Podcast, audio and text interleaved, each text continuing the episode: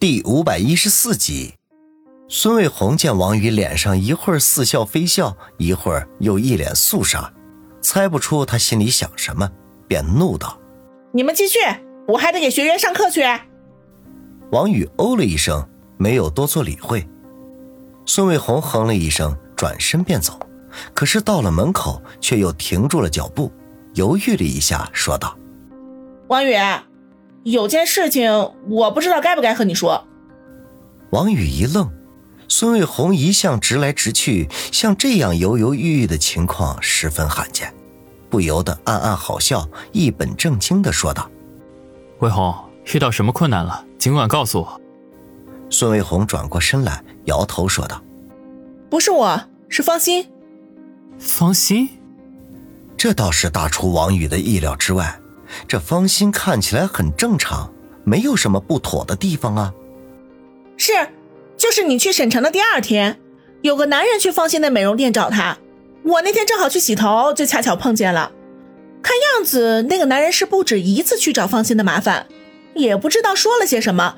方心给了他一些钱，叫他赶紧离开。可是那个人嫌钱少，说了很多难听的话，我看不下去，就想出手教训他，可是却被方心拦住了。打发走那个男人之后呢，他又央求我一定不要把这件事告诉你。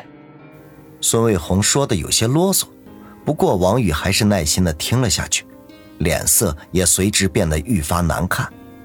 等他说完，王宇便沉声说道：“那个男人长什么样子？多大年纪？长得比你帅，嗯，三十五六的样子，个头挺高的。”孙卫红说道。王宇顿时无语。心说：“干毛拿我做参照物呢？”不过经孙卫红这么一说，那个男人的样子在他的脑海里便有了模糊的轮廓。王宇，我告诉你啊，你可千万别说是我告诉你的，要是放心知道了，一定会生我的气。孙卫红提醒的说道：“放心吧，我不会出卖你的。”王宇说道。孙卫红一脸的不信任。有点后悔，不该把这件事告诉王宇。可是他是个心直口快的人，那心里头藏不住事情，不说出来憋得难受。更何况还是关于王宇的女人的事情，他必须要说。算了，随便你，反正我都说了。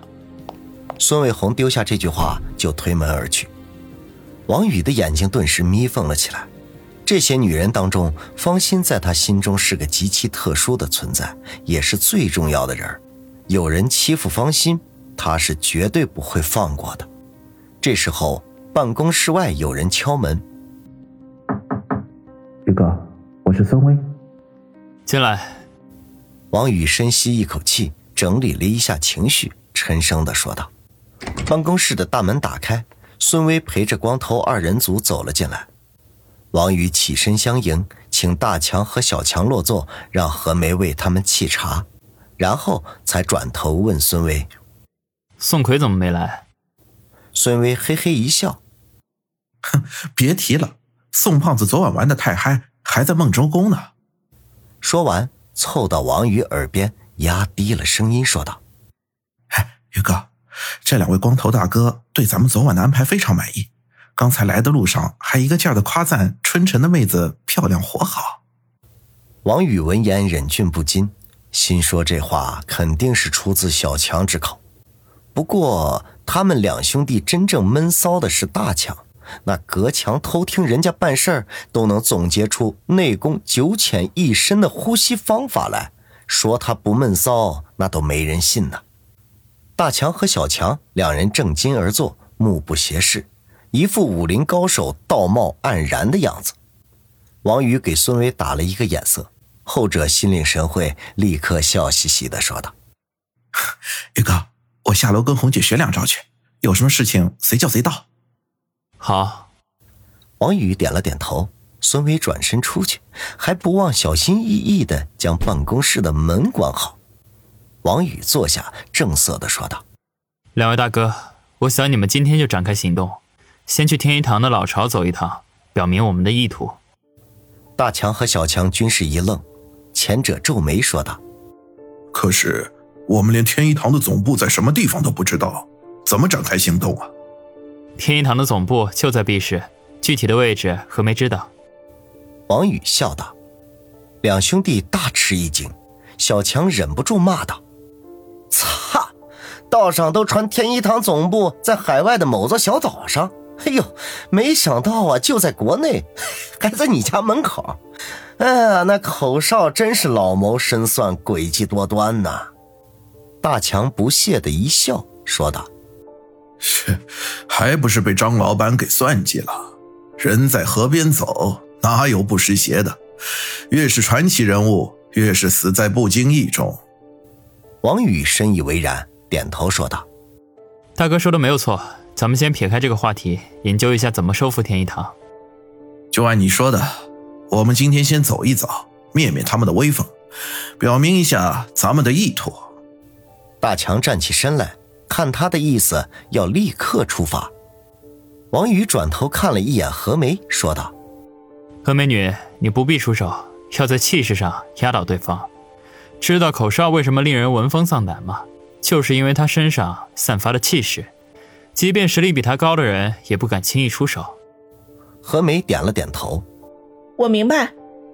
停顿了一下，又接着说：“王宇，你能不能帮我弄到一些材料啊？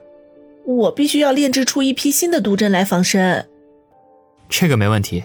你把所需要的东西列成单子，我会安排人去办的。何梅不说，王宇差一点就忘记了他在神龙居里面的毒针已经告罄。没有神龙居的相助，何梅与普通人无异。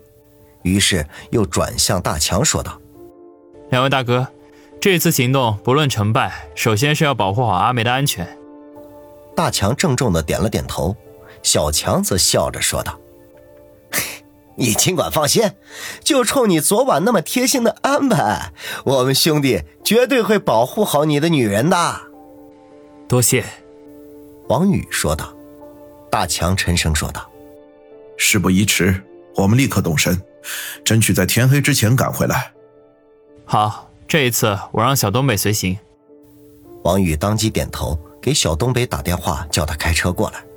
收线之后，他又亲自下楼去找孙卫红要了纸笔，然后趁机让孙威给宋奎打电话，把他也叫过来，因为接下来他还有一些事情需要他们去做。回到办公室，何梅写下了炼制毒针所需的材料。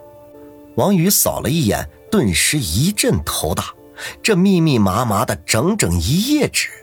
有些中草药的名字他听过，有些则压根不知道是什么东西。至于炼制的工具，从酒精灯、试管瓶到各种化学药品，简直五花八门。谁能想到，一个细如发丝的毒针，居然需要这么多的东西？半个小时之后，小东北开着一辆北京现代赶到，王宇亲自送光头二人组和何梅到楼下。又对何梅进行了一番嘱咐，这才目送他们离开。何梅三人前脚刚走，宋奎就开车赶到。王宇也懒得回楼上的办公室，就在武术馆的大门安排接下来的事情。孙威办事谨慎细腻，为何梅采购材料的事情就交给他去办。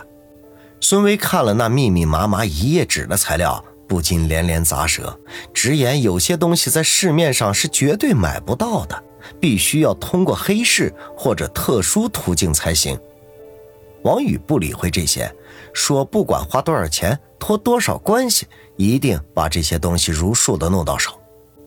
孙威一脸的为难，不过还是领命而去。宋奎见孙威走了，便主动的问道：“哎，宇哥，你让我做什么？”你多找几个漂亮的妹子去方心的美容店光顾，从他营业开始到他关门打烊，一定要有你的人在店里。”王宇说道。宋奎一脸的莫名其妙，不解的说：“呃，宇哥，这这这是什么意思啊？我我没明白。”